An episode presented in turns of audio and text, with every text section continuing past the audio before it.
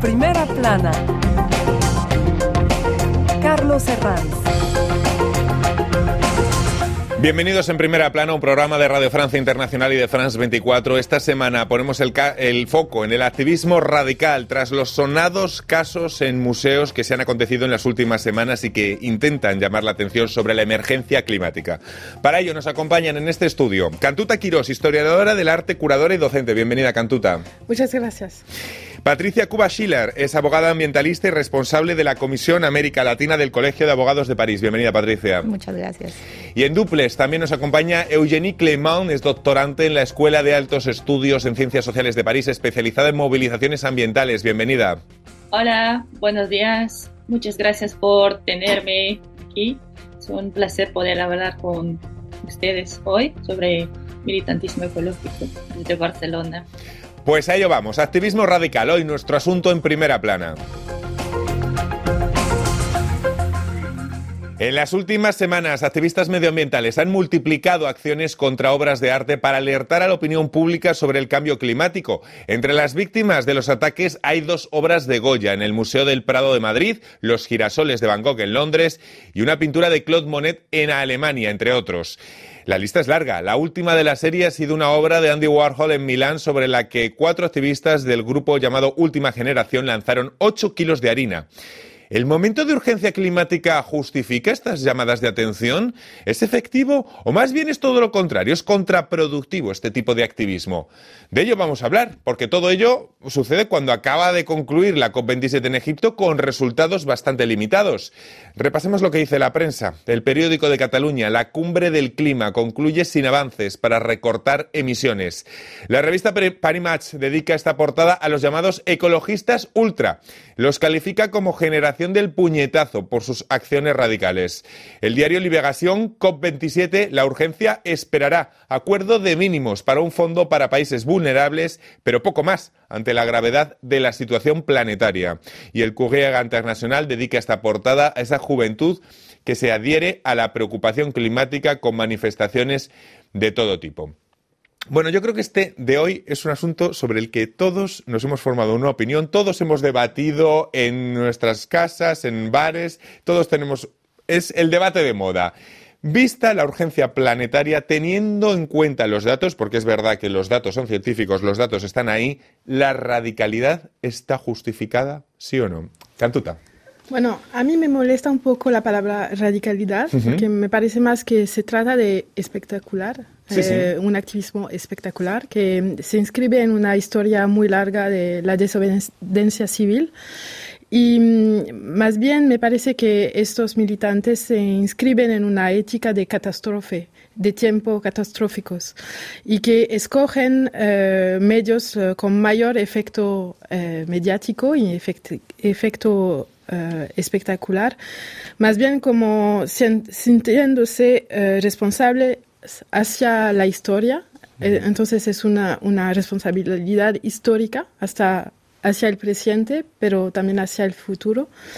Y, y entonces em, eso, lo, la, la, medida de la, de la eficiencia, creo que puede eh, ser eh, medida sobre todo en un tiempo largo, no solamente en los efectos eh, ahora en la esfera mediática, pero también en un largo, más largo plazo. Luego vamos a, hablar de eso, de esa medida de eficiencia, porque me parece un concepto muy interesante que hay que tener en cuenta a la hora de valorar este activismo. Patricia, em, ¿estos actos están justificados dada la emergencia climática? Mira, yo te diría que tú mismo acabas de hacer un poco el contexto en el que estamos viviendo el día de hoy. Estos actos, efectivamente yo coincido con Cantuta sobre el tema radical, también me, molesta un poco, eh, porque al final de cuentas es una manifestación de una terrible frustración de la juventud que ante la prueba científica que tú citas, el sexto informe de los científicos del GIEC, ¿ok? Todo está clarísimo, que tenemos que tomar acciones.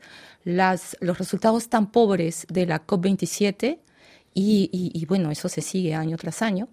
Entonces, eh, efectivamente creo que antes em, hay, que, hay que contextualizar y eso es lo que explica esta necesidad de llamada de atención, de focalizar un poco con temas o reacciones un poco shock, eh, la atención pública y movilizar y sensibilizar a, aquellos los que finalmente tienen en sus manos hacer algo eficaz eh, efectivo y yo diría ahí sí radical de cambio. De todas maneras, es verdad que el, lenguaje, lo semántico en este tema mm, cuenta mucho. Luego vamos a hablar de qué les parece la palabra ecoterrorismo, que también se está utilizando mucho estos días. Y bueno, radical se puede interpretar tampoco como algo peyorativo. La radicalidad, llegado el punto, puede ser buena y puede ser necesaria para... Pero lo vamos a hablar luego. Vamos en este punto con Eugénie Clement, doctorante en la Escuela de Altos Estudios Sociales de París, especializada en movimientos, en movilizaciones ambientales Señora Clema, ¿cómo ha ido evolucionando el activismo medioambiental en los últimos años? ¿Se ha ido radicalizando, por llamarlo así, a medida que la situación del planeta se iba haciendo cada vez más insostenible y la evidencia científica así lo iba confirmando? Bueno, el cambio climático es un fenómeno global, pero las respuestas siempre también son culturales y se adaptan, o sea, tienen que ver con las culturas también locales. Entonces, por eso también vemos una multitud de respuestas que pueden ser diferentes entre en los sures globales, en el norte, en el occidente o en territorios indígenas. Entonces, más que nada, eh, si nos interesamos a, se ha ido radicalizando, ¿en qué sentido se ha radicalizado? Em, más bien, yo diría que se ha radicalizado las respuestas de las autoridades ha pasado de ser en Occidente, digamos, unas luchas environmentales más bien individualistas, como cambiar su consumo o ser como más consciente a nivel de los gastos, etcétera, a una crítica más política y más centrada en una crítica del capitalismo y del, y del colonialismo y de cómo sus efectos se sienten en el territorio y en las relaciones entre humanos y no humanos. Muy interesante. Em, vamos a centrarnos sobre todo, aprovechando que tenemos a Cantuta, para hablar del arte como elemento. ¿Por qué los activistas climáticos, esto se lo pregunta mucha gente, han elegido el mundo del arte? ¿Qué intentan mostrar con ese impacto hacia el arte, precisamente, Cantuta? no solamente escogen el mundo del, mm. arte, porque estos, mm. eh, estos eh, militantes eh, también hacen acciones mm. en puentes, en lugares más estructurales estructurales eh, logísticamente. Pero no tienen el mismo impacto. Es decir, estamos viendo que, lo que tiene impacto realmente es cuando vemos esa, esos girasoles, esas obras muy conocidas, eso es lo que realmente tiene el impacto. Si quizás si solo hicieran acciones en puentes, no sé si estarán de acuerdo conmigo, no estaríamos hablando de esto de aquí. Sí.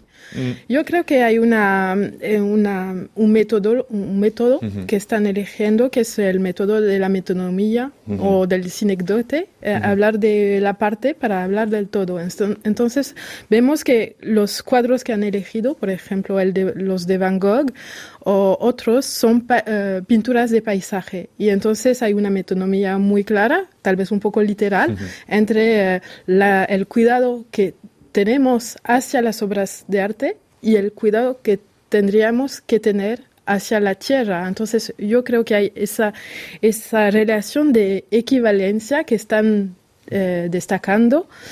Y em, al mismo tiempo, creo que eligen también el museo como un escenario casi teatral y en esto se, mm, se ponen en, a la, a la, el entrecruzamiento entre dos genealogías, creo, de manera de concebir el museo.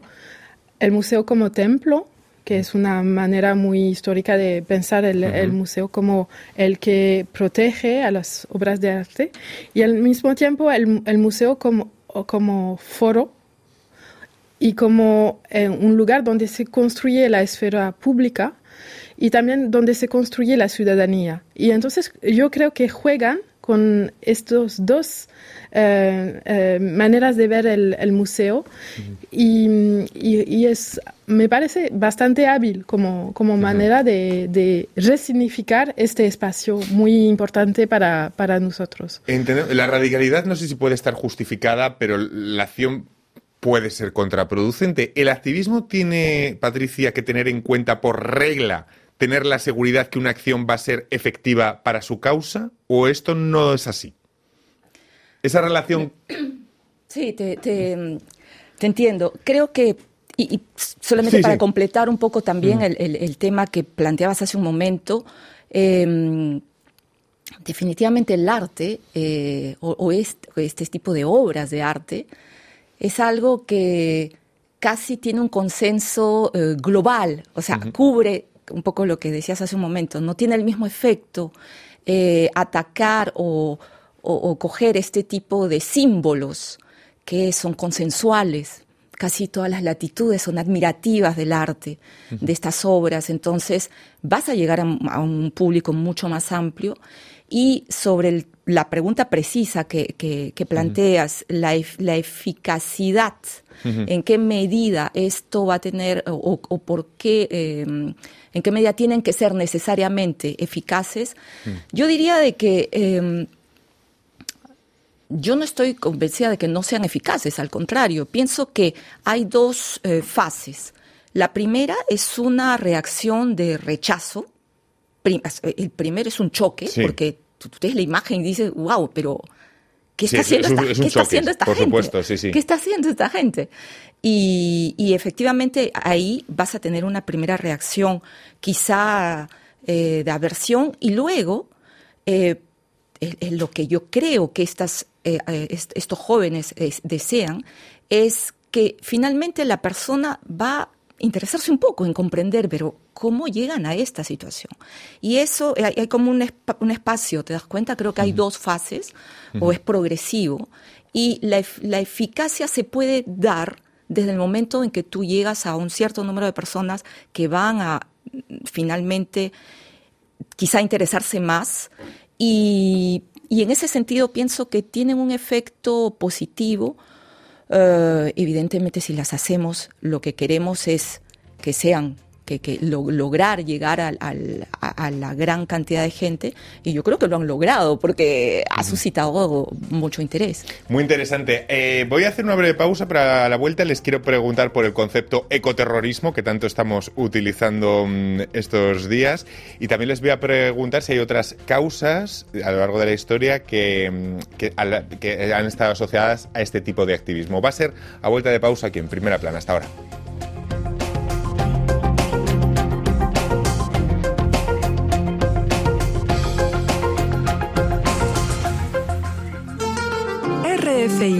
La selección del mes. Ablaï Sissoko et Cyril Breton.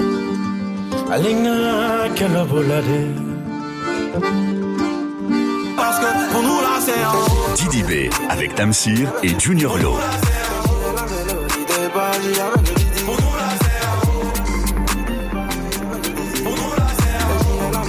Ils peuvent pas comprendre. Thomas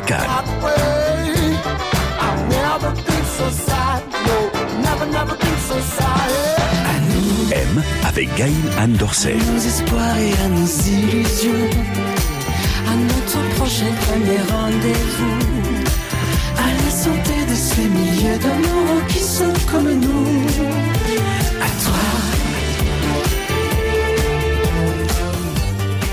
RFI Seguimos en primera plana esta semana hablando, si me lo permiten el término, de activismo radical a partir de las acciones en museos contra cuadros de activistas medioambientalistas de las últimas semanas. Eh, bueno, pongo en tela de juicio la palabra radical porque ya hemos hablado de que la semántica en este debate es bastante complicada. Y nos acompañan Cantuta Quirós, historiadora del arte, Patricia Cuba Schiller, abogada ambientalista, y en duples Eugénie Clément es doctorante en la Escuela de Altos Estudios en Ciencias Sociales de París. Vamos a hablar del lenguaje, ecoterrorismo es la palabra de la polémica. La noción no existe en derecho. Entendemos, le pregunto a Patricia, que es un tipo de lenguaje creado. ¿Cuándo consideran que debe usarse, si es que consideran que se debe usarse para este tipo de acciones? Patricia. Eh, no, definitivamente mm. es un término que mm, desde ya es inapropiado, porque estamos combinando dos acciones que no tienen realmente nada que ver. Entre una es la, una vez más, la frustración, la necesidad de enfocar la, eh, enfocar la atención sobre esta problemática ambiental, esta crisis ambiental. Y eh, bueno, el terrorismo es, ah, sabemos perfectamente a lo que puede llegar. Eh, es inapropiado, como tú bien dices, no es un término jurídico, es un término que, que se usa, pero yo considero que es un término extremadamente peligroso. Peligroso porque al final puede llegar a asociar esta, este tipo de acciones en perjuicio de los defensores de, del ambiente. Eh, hace un momento oíamos efectivamente que las manifestaciones varían en función de las latitudes. Eh, yo puedo hablar por América Latina. Efectivamente, eh, en la zona de América Latina, no olvidemos, hay bastantes problemáticas y sobre todo las garantías de los derechos eh, y la integridad física de estos defensores del ambiente. Quizá tengan acciones menos radicales, pero precisamente apoyan con su acción y eh, usar el término de ecoterrorismo podría legitimar acciones de represión mucho más severas, mucho más fuertes y creo que en ese sentido es eh, efectivamente peligroso utilizarlo. Eh, Cantuta, me imagino, pequeño apunte, los museos tienen sistemas de seguridad muy afinados contra este tipo de actos, imagino que protocolos, incluso algunas instituciones, algunos museos muy importantes han hablado que preferían en estos casos tener un perfil bajo para evitar lo que llaman un efecto llamada de este tipo de acciones. Sí, pero eh, más recientemente hubo la, la, declaración de la IFCOM, que es una reunión de los museos internacionales. Ya están cambiando un poco de, de, discurso. Em, em, no, no, no condenan ahora eh, totalmente mm, eh, las acciones. Y yo creo que mm, tal vez los museos que ya están uh, cumpliendo un, giro también ecológico sobre los... Eh, Exacto. Hemos hablado en otras ocasiones de, las instituciones museísticas, como, de, cómo deben seguir las sensibilidades de la sociedad, como era importante. Y como ellas están bifurcando también eh, en sí misma con los, eh, los, la imprenta ecológica. Y entonces tal vez esto va también un poco a variar también con el tiempo largo. Claro, entiendo que el, elemento diferenciador en este caso es que la obra está protegida, es decir, que al final la sangre no llega al río, para que se me entienda.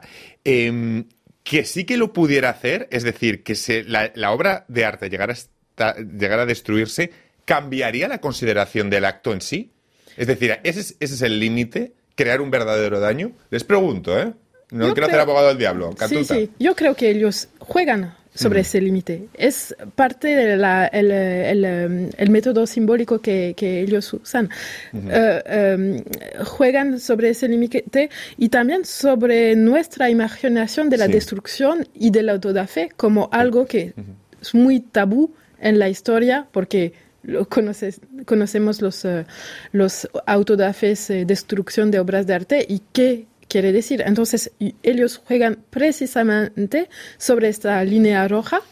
Y eh, me parece que mm, este juego con el borde es también un juego, como lo decía antes, sobre el daño que eh, es eh, que la amenaza del daño hacia la tierra y hacia las obras no sé si me entiende. Sí, sí, sí. Eh, vamos a volver con este punto con la señora Clemeán porque nos gustaría que nos trazara un perfil del activista ecologista de, hoy en día. Lo solemos asociar con un perfil joven, de una generación con estudios que se resiste a haber hipotecado su futuro, pero depende también de, de la latitud, imaginemos.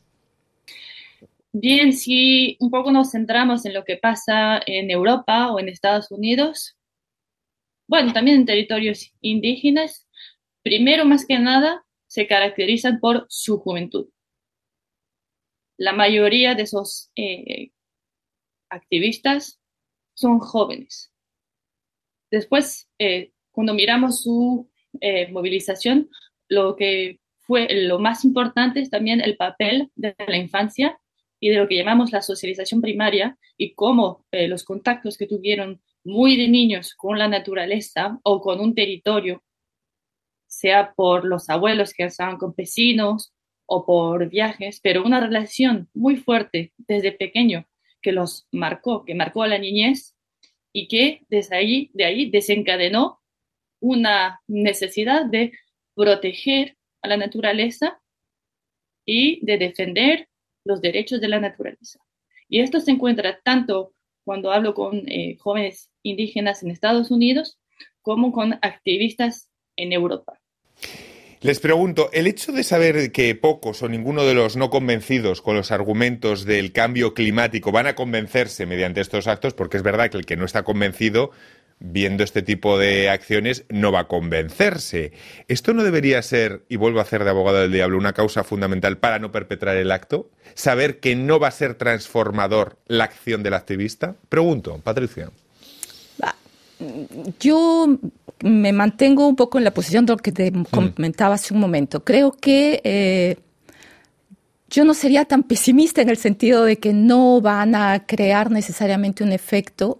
Em, rechazo. Un rechazo. Ah, sobre todo que, si me permites volver al tema precedente, eh, tú hablabas en qué medida va a cambiar la percepción eh, el hecho de que no haya un daño real. Sí, sí, sí. desde ya, legalmente hablando, sí es, es, es, es esencial porque tú eh, podrás eh, actuar contra estos jóvenes o estos manifestantes por eh, atentado a la propia privada, al museo, etcétera, pero no hay un daño material que legalmente pueda ser puesto en, evidencia porque efectivamente las obras en sí mismas no han sido afectadas. Eso cambiaría la percepción de la opinión pública. el rechazo social vendría a partir del daño. Entendemos que ahora solo se produce el shock con este tipo de acciones. Exactamente, es, lo que decía Cantuta un poco, ¿no? Este juego entre la frontera de, de, lo que realmente no, no van a pasar esa línea roja de realmente dañar una obra de arte, pero el efecto es, wow, es, es, es, esto un poco lo que ellos buscan, sensibilizar y pasar un mensaje, porque en, en el momento mismo hay un mensaje, hay un eslogan, hay una reivindicación, hay una protesta. Entonces, eh, creo que, bueno, desde mi punto de vista, eh, es, es interesante y es una vez más una necesidad de hacer algo ante, ante acciones que, no, no, ven venir. Sobre la generación de estos activistas, no sé si queréis señalar algo más aparte de lo que había dicho la señora Clemón. Hablamos de, esta, de, estos activistas jóvenes que ven su futuro hipotecado y de ahí eh, entienden este activismo, ¿no, Cantuta? Sí, yo creo que es muy interesante lo que está pasando porque hay este tipo de activismo, pero también hay otro fenómeno en la misma generación que es el de la deserción. No sé si eh, la deserción de unos estudiantes en grandes escuelas francesas eh, que han pronunciado discursos de diciendo que están eh, se, están yendo de, la manera de hacer, por ejemplo, agronomía o arquitectura como lo se lo hacía antes de manera muy poluante. Y entonces uh, uh, yo creo que hay como una huida muy interesante, que también es una bifurcación y que son muchos puntos uh, en la juventud que se están entremezclando y es una, una manera de sentirse responsable hacia la historia, creo que. Vamos con este punto con la señora Clemán porque usted estudia, me interesa mucho que usted estudia poblaciones autóctonas y luchas ambientales algo que contrasta mucho con la militancia de estos grupos y las consecuencias que, enfrentan con la militancia considerada como radical en Europa, ¿no? Esto también ha ido cambiando bastante en los últimos años. Yo empecé en 2015-2016 a trabajar con campesinos eh, autóctonos en la nación Navajo, o sea, entre Arizona y Nuevo México. Y en aquel entonces ellos sí que metían una crítica acerca de los activistas ecológicos blancos diciendo, bueno, ellos hacen activismo, pero para nosotros se trata de sobrevivir. Entonces, ellos pueden volver a su casa, pueden volver a su vida o tienen tiempo y dinero para esta militancia, pero para nosotros se trata de nuestra vida, nuestros territorios. Ahí también es muy importante el papel de la crítica del colonialismo y del capitalismo que llevaron los pueblos indígenas en eh, la militancia ecológica. Y entonces hubo una respuesta muy fuerte también en autocrítica de los activistas ecológicas en Europa acerca de, es cierto, tenemos también que pensar en las raíces de estos problemas, de dónde surge tal problema. Entonces, también se lleva una lucha diferente en Europa, en Estados Unidos, para ir también a la raíz de esto y también concientizar a la población. Bueno, con un poco lo que pasa, ¿no? A nivel de arte en los museos, de intervenciones. Esto claramente, este tipo de acción es imposible en, en América Latina, por ejemplo.